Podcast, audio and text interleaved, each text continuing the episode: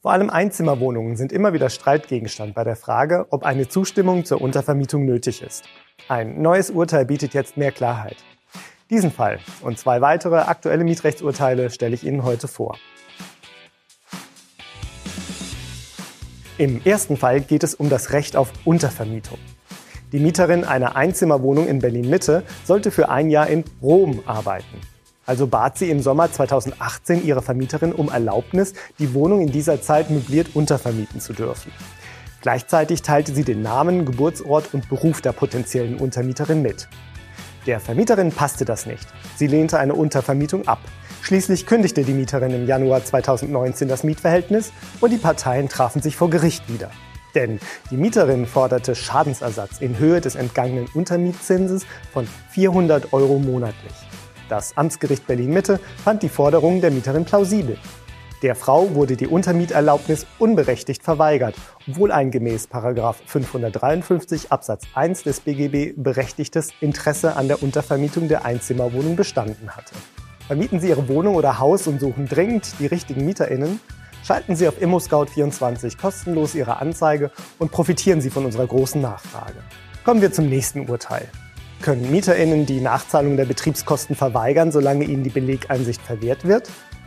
Ein Mieter einer Wohnung in Berlin weigerte sich eine Nachzahlung aus der Betriebskostenabrechnung für das Jahr 2013 zu zahlen. Er durfte zwar einen Blick in die der Abrechnung zugrunde liegenden Rechnungsbelege werfen, aber die entsprechenden Zahlungsbelege wurden ihm vorenthalten. Als kein Geld floss, klagte die Vermieterin. Ein langer Weg durch die Instanzen begann. Während das Amtsgericht der Klage stattgab, wies sie das Landgericht ab. Schließlich mussten die obersten Richter ran, um ein abschließendes Urteil zu fällen. Der Bundesgerichtshof stärkte die Position des Mieters. Vereinfacht ausgedrückt stehe ihm ein Leistungsverweigerungsrecht zu, solange ihm eine berechtigterweise begehrte Belegeinsicht nicht gewährt worden sei. Das Einsichtsrecht von MieterInnen beziehe sich nach Auffassung des BGH nicht nur auf die Rechnungen, sondern auch auf die dazugehörigen Zahlungsbelege. Nur mit Hilfe der Belege können MieterInnen die Berechtigung der jeweils in Rechnung gestellten Beträge überprüfen. Im dritten Fall geht es um die Mieterhöhung.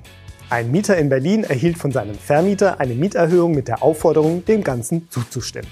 Auch nach Ablauf des zweiten Kalendermonats, nachdem er das Schreiben erhalten hatte, hüllte sich der Mieter in Schweigen. Zu diesem Zeitpunkt und innerhalb von drei weiteren Monaten wäre es für den Vermieter an der Zeit gewesen, mit einer Klage seiner Forderung Nachdruck zu verleihen. Das hatte der Vermieter aber versäumt. Und so nutzte es ihm auch nichts, dass er im Laufe des zu spät in Gang gesetzten Verfahrens die Erhöhung erneut aussprach. Das Amtsgericht Berlin wies die Klage ab. Das Landgericht wies die Berufung des Vermieters ebenfalls ab. Der Vermieter hatte die Klagefrist nicht gewahrt. Die später nachgeschobene weitere Erhöhungserklärung rechtfertigte keine andere Beurteilung.